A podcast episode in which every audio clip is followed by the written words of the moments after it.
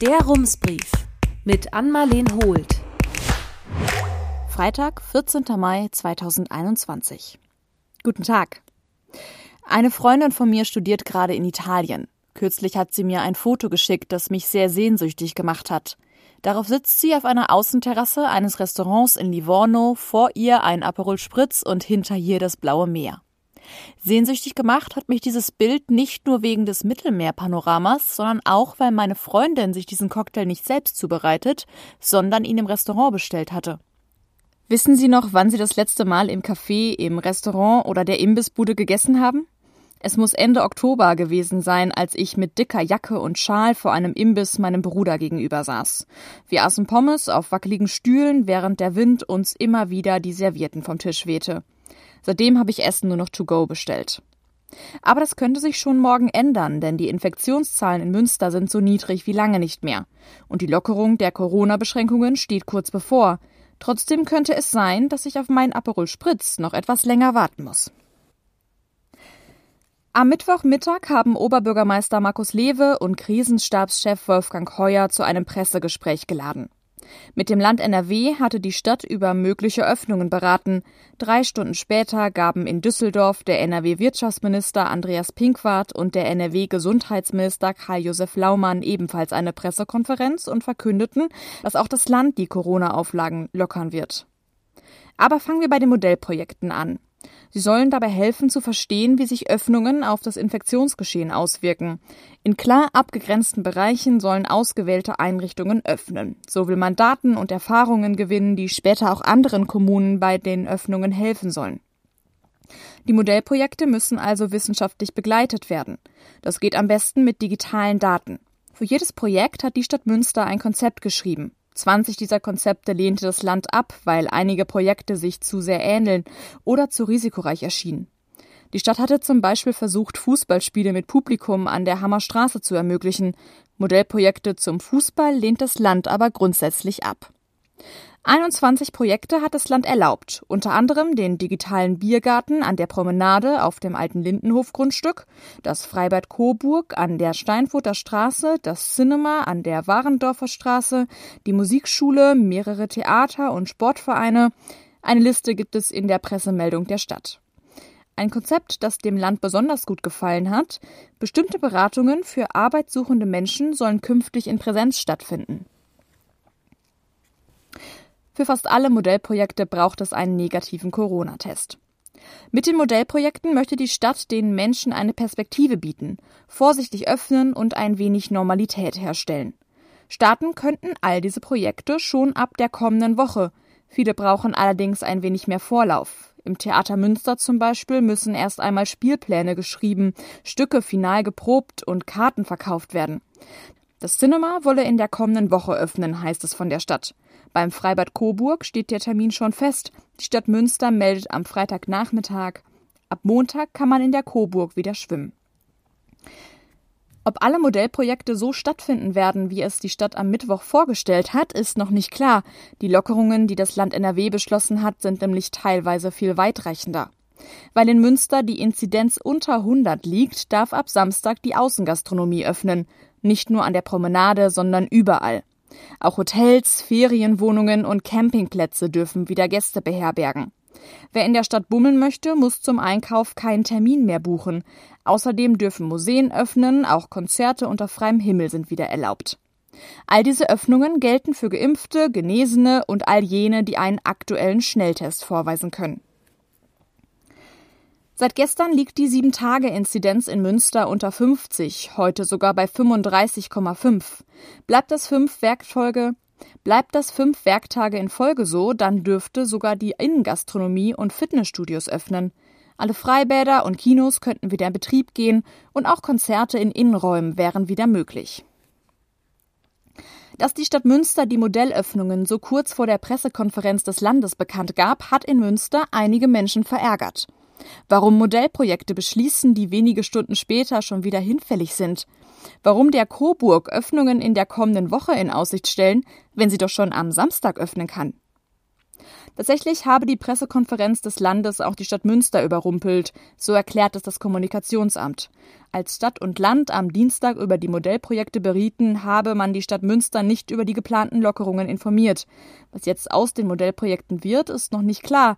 Der sogenannte digitale Biergarten, der in einer Woche öffnen sollte, könnte überflüssig werden.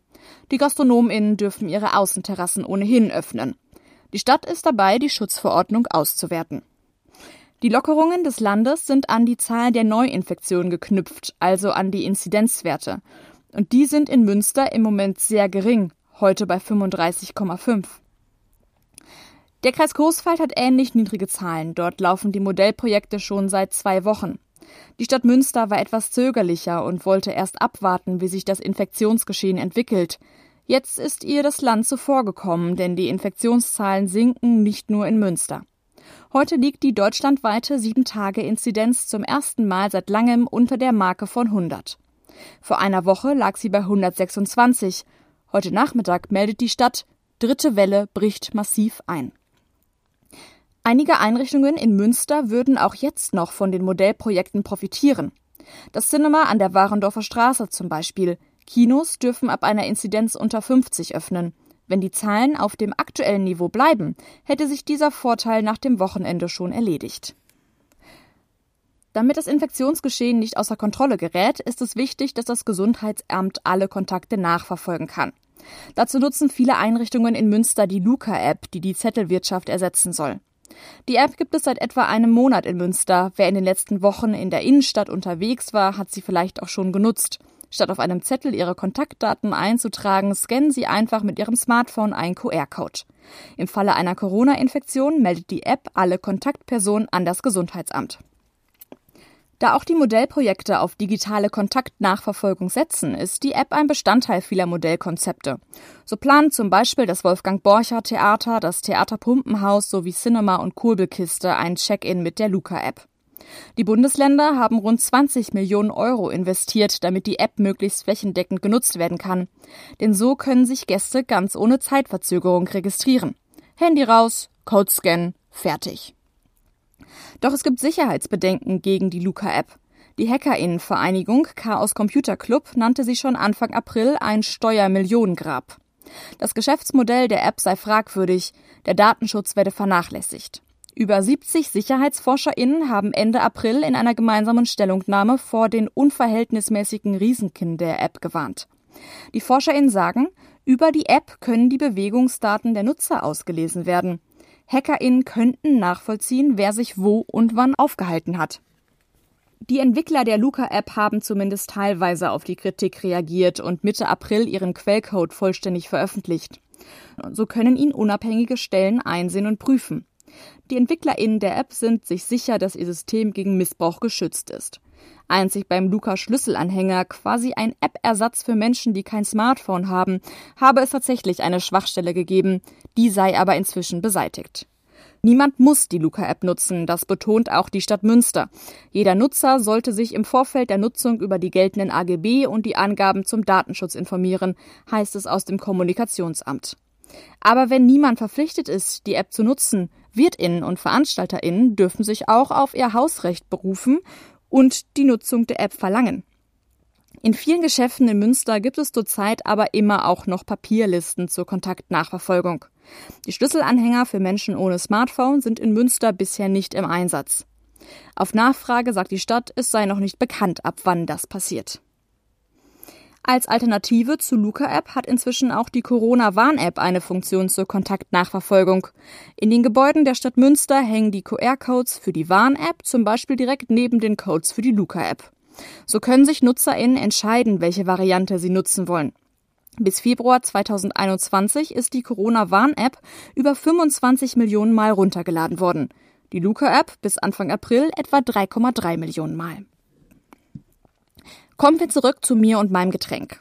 Ich hätte diesen Text gerne beendet mit den Worten, falls Sie für morgen einen Ausflug in die Stadt planen, dann sehen Sie mich vielleicht. Ich bin die mit dem Aperol Spritz.